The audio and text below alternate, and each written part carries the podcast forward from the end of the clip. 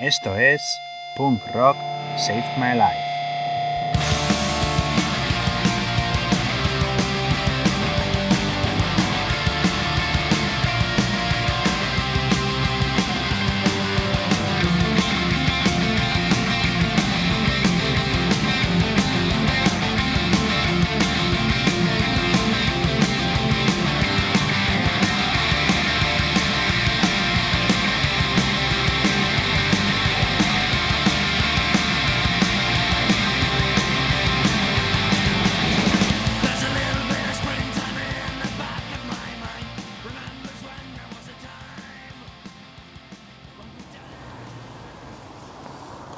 Hola a todos y a todas, soy Coldo Campos y os doy la bienvenida al episodio número 19 de Punk Rock Save My Life.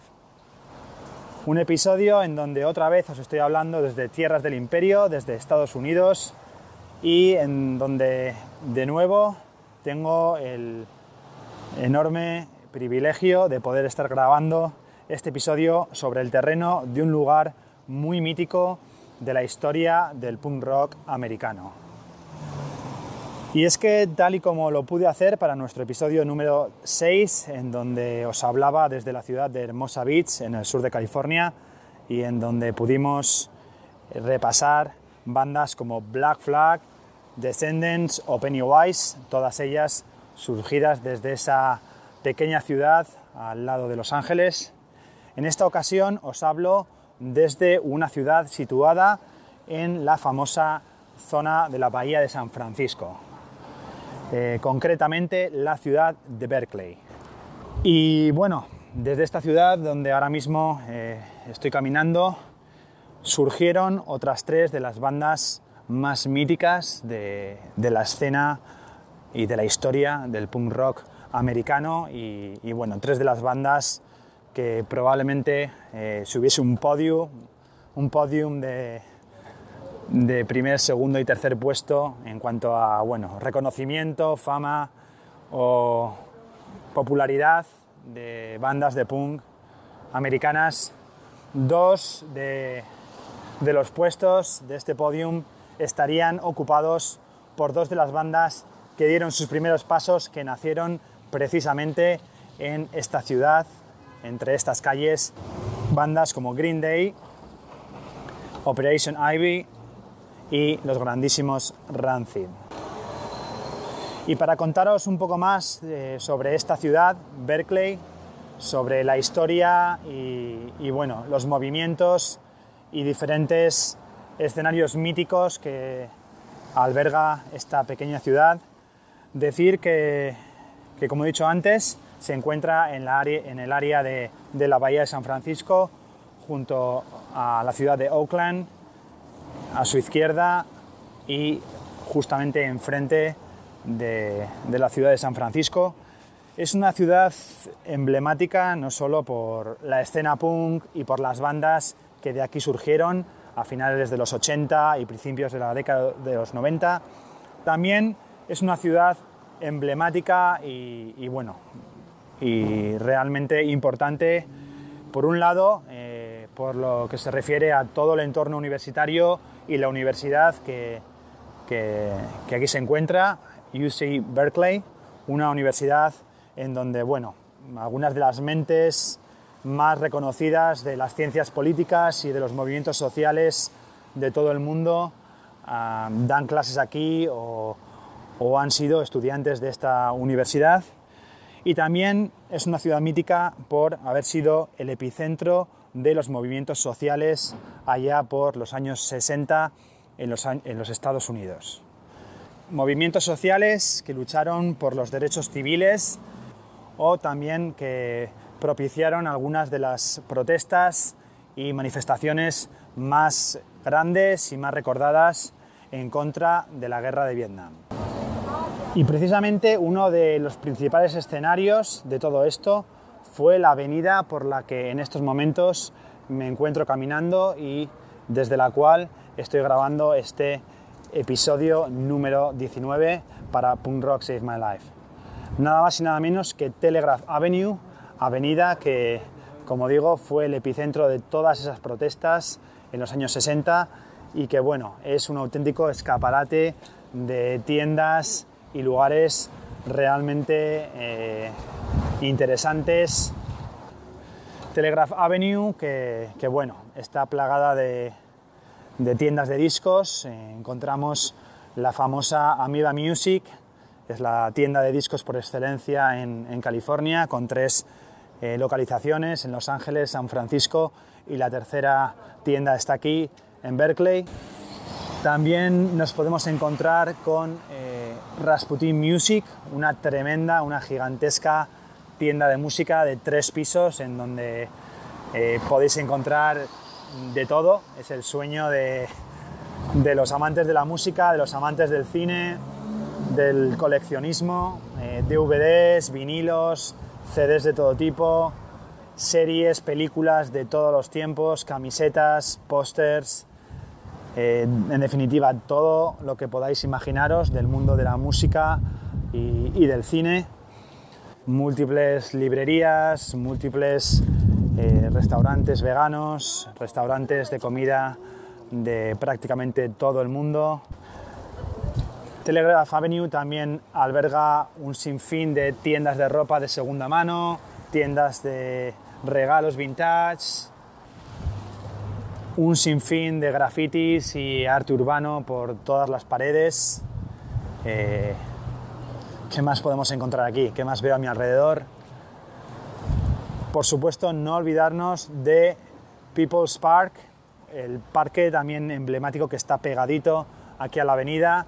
Es un parque que ahora mismo eh, bueno, representa el hogar de una comunidad de, sin techo. Está, está plagado de tiendas de campaña, y básicamente un, campamento de personas sin hogar, pero fue un parque eh, igualmente emblemático en esa, en esa década de los 60 en donde, en donde tuvo lugar las acampadas, las asambleas de esos movimientos sociales que, que como he comentado antes, luchaban por los derechos civiles o en contra de la, de la guerra de Vietnam y que bueno, habría sido eh, en ese momento algo similar a la Puerta del Sol en el año 2011 con la acampada del 15M.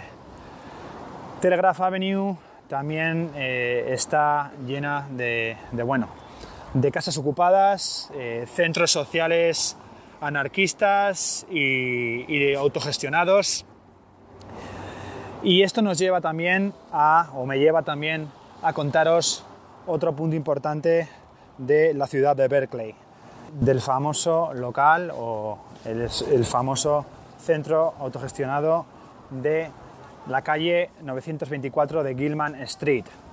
Probablemente muchos y muchas de vosotros eh, os suena de, lo que estoy hablando, pero para los que no, el 924 de Gilman Street, esta, esta calle de la ciudad, representó eh, la meca, por así decirlo, del movimiento punk de esa época y representó el escenario donde eh, muchas de, las bandas de la zona y concretamente eh, dos de estas tres bandas de, las que hoy voy a hablar, Green Day y Operation Ivy, empezaron a tocar ahí sus primeros conciertos.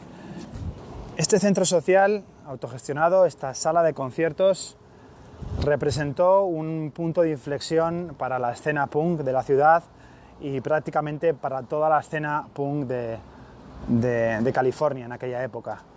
En los años 80 eh, el punk, la escena, estaba caracterizada por un tremendo nivel de violencia en los conciertos, en, los entornos en donde, donde se, movía eh, la gente de, de la escena punk y lo que este local de Gilman Street trajo a la escena, trajo a la ciudad, fue una manera diferente de entender la música, una manera diferente de, comprender la escena, de, desarrollarse en la escena, que borraba la violencia eh, de alguna manera y eh, traía un elemento de camaradería, de solidaridad, de fraternidad a, la escena punk de la ciudad, que luego se, se fue extendiendo por las escenas punk de, otras partes del país y bueno, y que representa la idea de, punk que siempre defendemos y defenderemos desde Punk Rock Save My, Save My Life.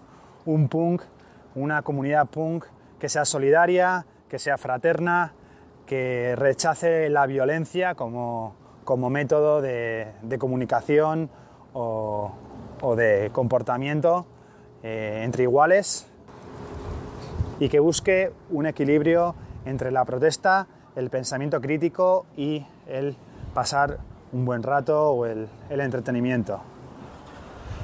Y pasando ya a hablar un poco de estas tres reconocidas bandas que esta ciudad de Berkeley en la que me encuentro vio nacer allá por finales de los años 80, comenzaré a hablaros un poco de Green Day.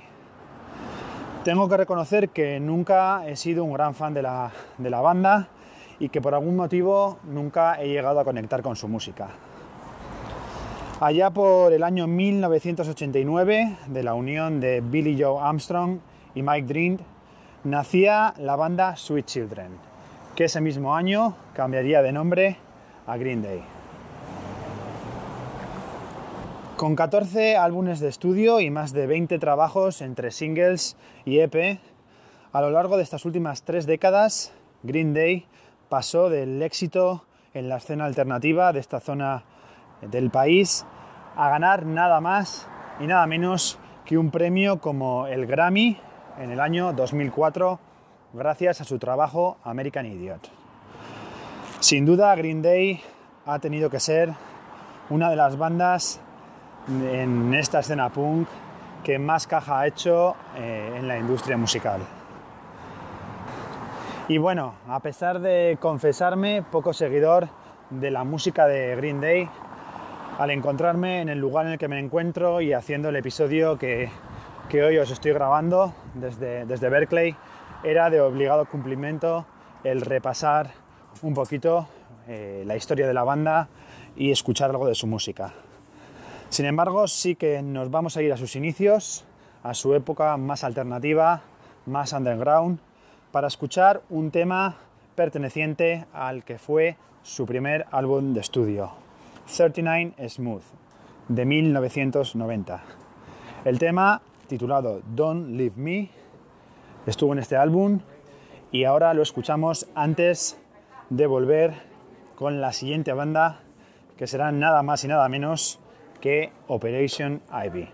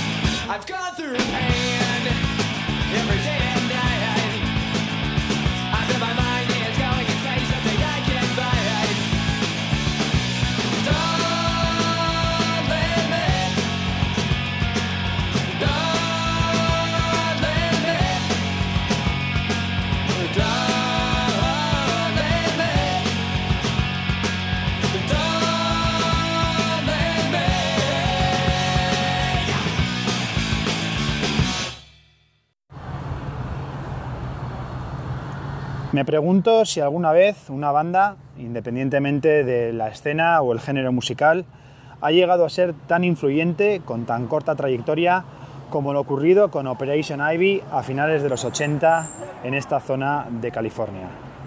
Y es que esta banda gozó de tan solo dos escuetos años de existencia, desde 1987 a 1989, contando solo con un único disco de estudio, pero menudo disco y qué importante para eh, la historia del punk de ahí en adelante.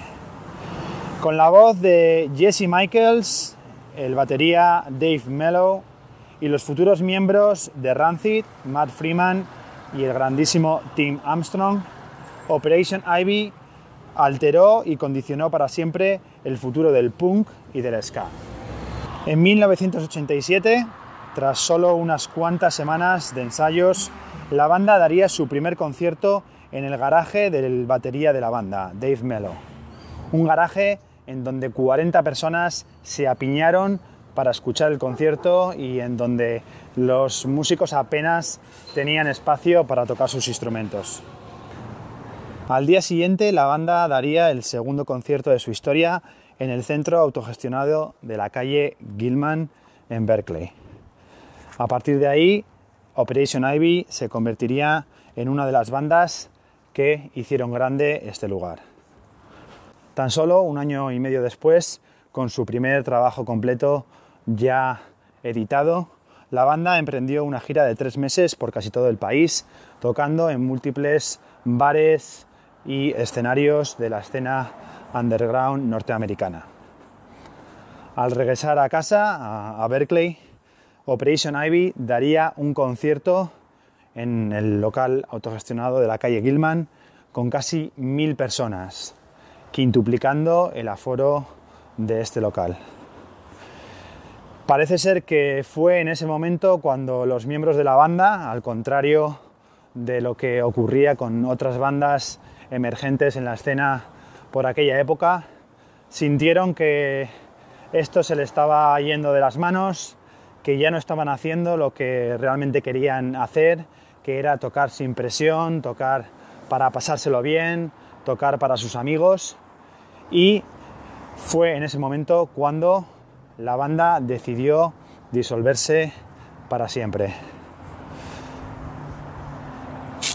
Y para ir cerrando este episodio de Operation Ivy, en este episodio de hoy desde Telegraph Avenue, he elegido una de las canciones más conocidas de la banda probablemente, una de las canciones que ha sido versionada por probablemente cientos de bandas de punk en todo el mundo.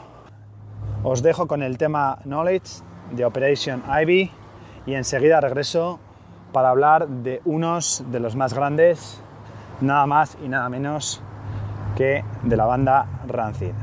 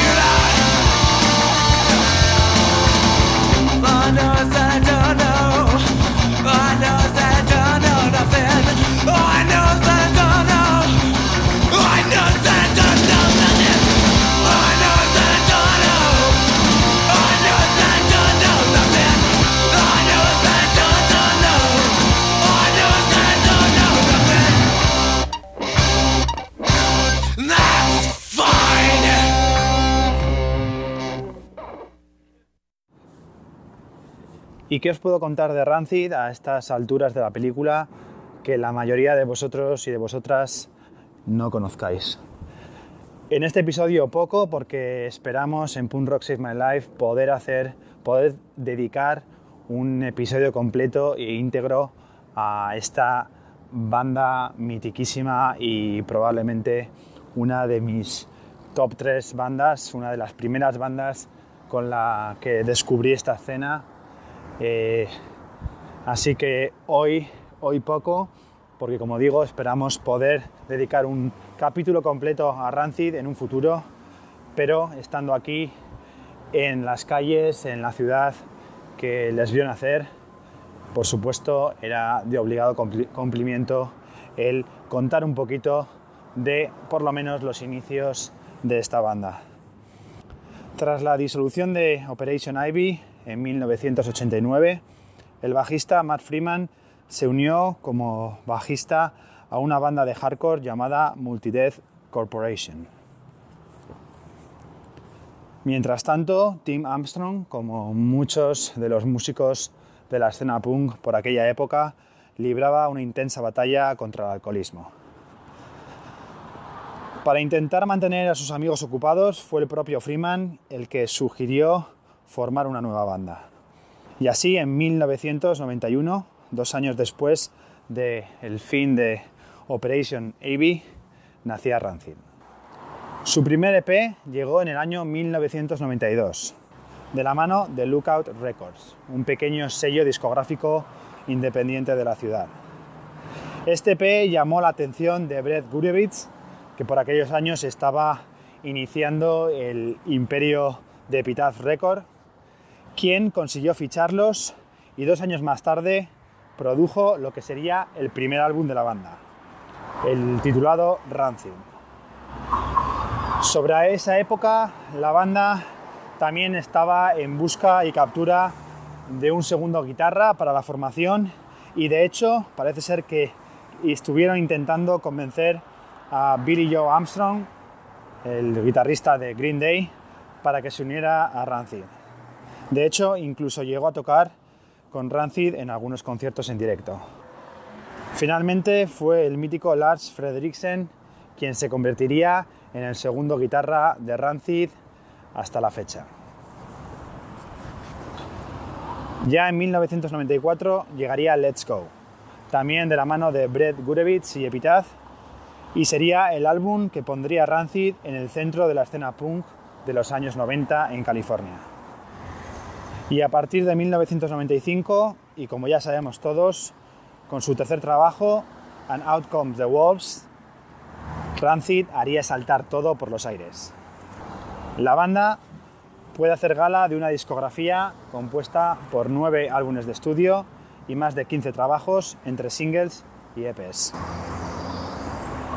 Y esta es la pequeña mención a esta gran banda que es Rancid, también nacida aquí en estas calles, que hoy tengo el privilegio de volver a caminar, de volver a pisar. Y para ir despidiendo el programa con una canción de Rancid, voy a elegir una canción de lo que es su último disco hasta la fecha, disco editado en el año 2017 y de título Troublemaker. Una canción que, como no, como no podría ser de otra forma, se titula Telegraph Avenue, una canción que en este disco la banda eh, utilizaba para rendir homenaje a todo lo ocurrido, a todas las historias y acontecimientos ocurridos en esta avenida durante los años 60, los años 70, como he comentado antes, y que, bueno, es el broche final, el broche final perfecto para este episodio especial desde las calles de Telegraph Avenue en Berkeley, California. Me despido de vosotros, muchas gracias por estar ahí, como siempre os digo, es un auténtico privilegio el poder estar haciendo esta fricada, este episodio en este escenario, caminar estas calles, disfrutar de sus tiendas de discos, de sus tiendas de música, de sus rincones realmente interesantes. Os dejo con Telegraph Avenue de Rancid, echar un vistazo a la letra eh, y veréis de, de lo que habla. y yo me quedo disfrutando del privilegio de poder estar aquí y de poder investigar cada uno de los rincones de este lugar mítico para el punk rock. Como siempre digo, amar la música y odiar el fascismo siempre. Agur.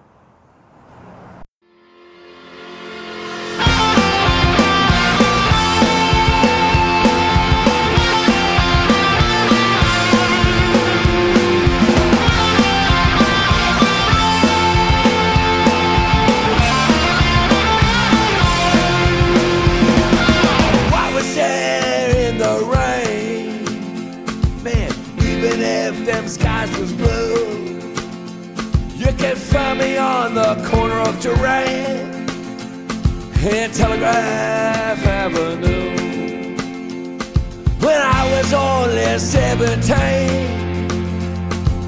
I knew what I had to do. So I grabbed my left-handed guitar and I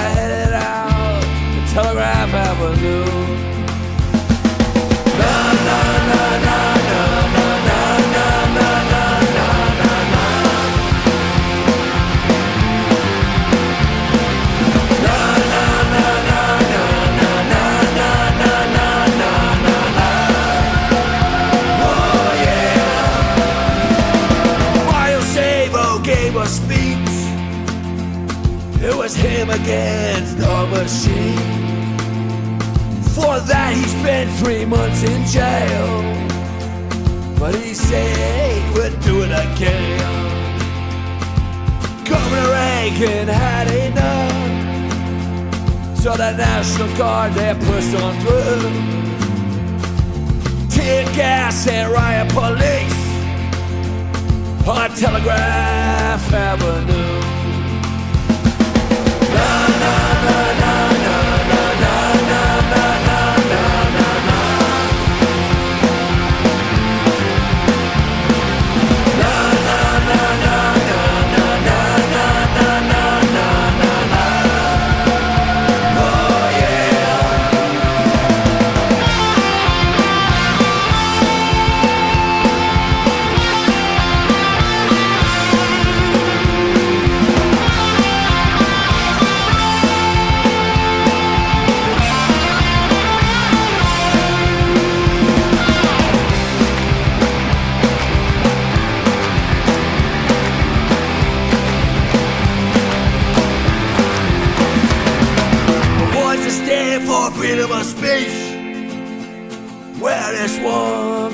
Out to you. I can still hear your voice on Telegraph Avenue.